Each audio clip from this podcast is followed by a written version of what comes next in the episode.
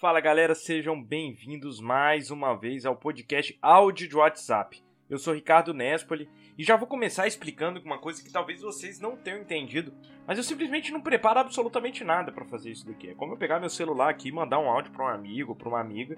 Enfim, sai o que vem na cabeça, né? O que eu penso um pouco antes é o tema que eu devo falar. Mas nem assim, ó, eu tô, vou começar aqui a falar sobre sertanejo dos anos 90, mas eu não tenho ideia de qual a linha que eu pretendo falar sobre isso.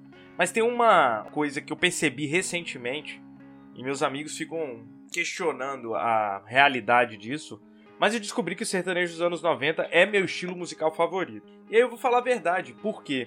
É porque eu simplesmente conheço as músicas. Se eu coloco uma playlist do Spotify ou na Amazon Music e falo, por favor, toca sertanejo dos anos 90, eu vou cantar 85% das músicas inteiras. E por que isso, né? Eu fui um jovem noventista, né?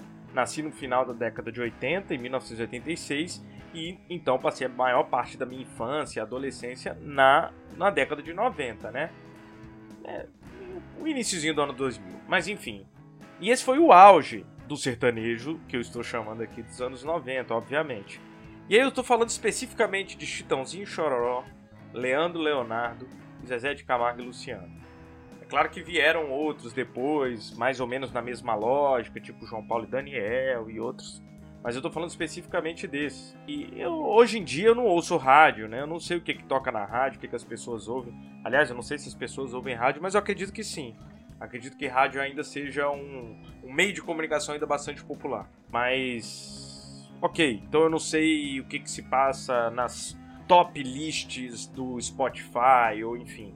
Se a pessoa falar, ah, toca o que tá tocando aí no momento. Um dia desses, recentemente veio a falecer, né, o funkeiro MC Kevin. E eu não conhecia. E aí eu pedi na Amazon Music na Alexa, que eu tenho a Alexa aqui, que não tá perto, senão eu estaria respondendo. Eu falei, pô, toca a música mais conhecida do MC Kevin. Aí lá, vou tocar as mais tocadas. Quatro músicas depois eu percebi que eu não conhecia nenhuma. E aí é o momento que a gente percebe. Eu realmente não sei o que toca nas paradas, enfim.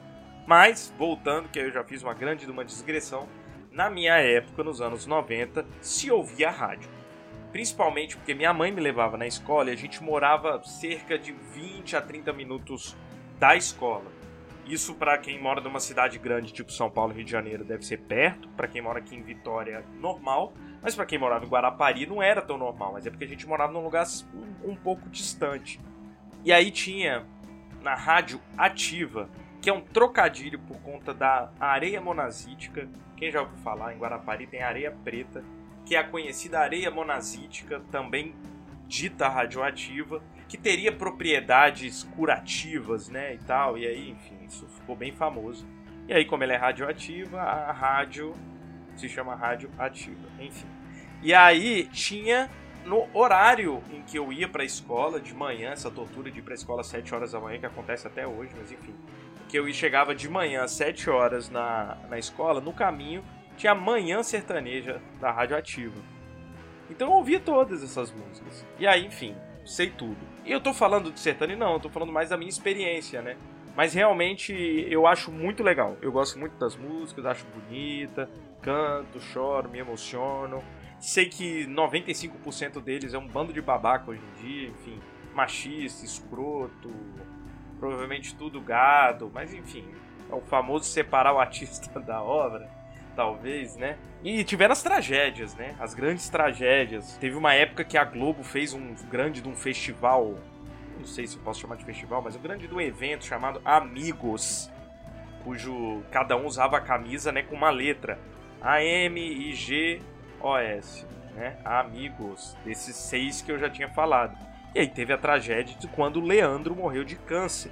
O Leandro do Leandro Leonardo, que era o segunda voz do Leonardo, e curiosamente tinha acabado de gravar a música Catedral, com, e o pessoal descobriu que ele tinha uma voz bonita. Mas enfim, o Leandro morreu, e aí teve o emocionante momento em que foi feito o Amigo. Eu me lembro disso, e me lembro de ter me emocionado com isso, né? O Amigos sem o S. Não sei se o Leandro era de fato o S ou mudar as camisas. Bem, galera, acho que já tá ficando grande demais esse áudio de WhatsApp, né? Ninguém gosta de ouvir um áudio de WhatsApp tão grande, ainda mais quando a pessoa tá falando sobre várias coisas e não tá falando sobre nenhuma. Uma coisa que eu sei e que as pessoas têm me dito é que na verdade eu não gosto de sertanejo, eu só comecei a achar que eu gosto das músicas que eu conheço. Pode ser, porque eu realmente conheço poucas músicas. Eu parei, né? O pessoal fica brincando que meu gosto musical é o mesmo desde que eu tinha, sei lá, 10, 12 anos. Eu só conheço músicas do Raul Seixas, dos Beatles, sei lá, e algumas outras coisas, e sertanejo dos anos 90. Então, Pode ser que seja porque eu gosto mesmo, pode ser que seja só porque eu sei as músicas, pode ser qualquer coisa, mas a realidade é eu gosto de sertanejo anos 90 e eu fui um jovem roqueiro, né? Barbudão, que só andava de preto. Ou seja, se liberta, gosta do que você quiser, não importa a opinião dos outros. Se você gosta de sertanejo dos anos 90, se você gosta de funk, se você gosta de rock, se você gosta de metal, se você gosta de música clássica, se você gosta de qualquer coisa, não importa. O que importa é, sei lá, ser feliz. Se você está ouvindo isso e for jovem, porque quando a gente é jovem a gente tem vergonha de gostar das coisas que a gente gosta, esquece isso, começa a gostar e, sei lá, vai ser feliz. Então, galera, realmente eu falei demais nesse podcast áudio de WhatsApp. Não fiquem bravos comigo. Compartilhe isso com seus amigos, comentem. Se vocês quiserem um tema específico, eu vou ver se eu sei falar sobre isso, porque, como eu já disse, não tem roteiro nenhum aqui. Me peçam que eu vou tentar gravar e até o próximo programa áudio de WhatsApp. Valeu!